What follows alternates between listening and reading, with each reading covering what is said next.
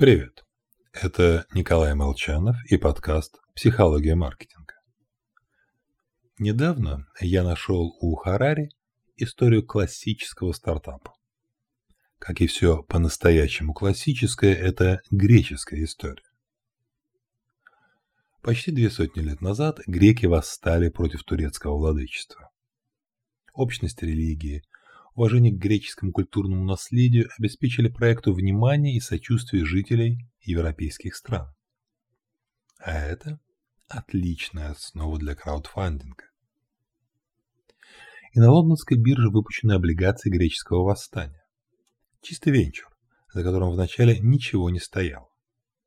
Руководители сопротивления просто пообещали выкупить облигации с хорошими процентами. Когда-нибудь потом если добьются победы. Восстание происходило с переменным успехом, но в итоге пришло к практически полной победе турок. Тоже закономерно для венчура итог. Почти три четверти новых товаров или услуг не приносят прогнозируемого дохода.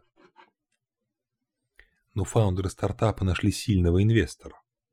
В его роли выступило множество англичан, держателей облигаций, которым грозило банкротство.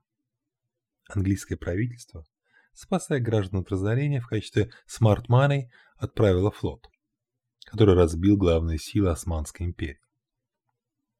Греция получила свободу. Только заодно и огромный долг перед инвесторами.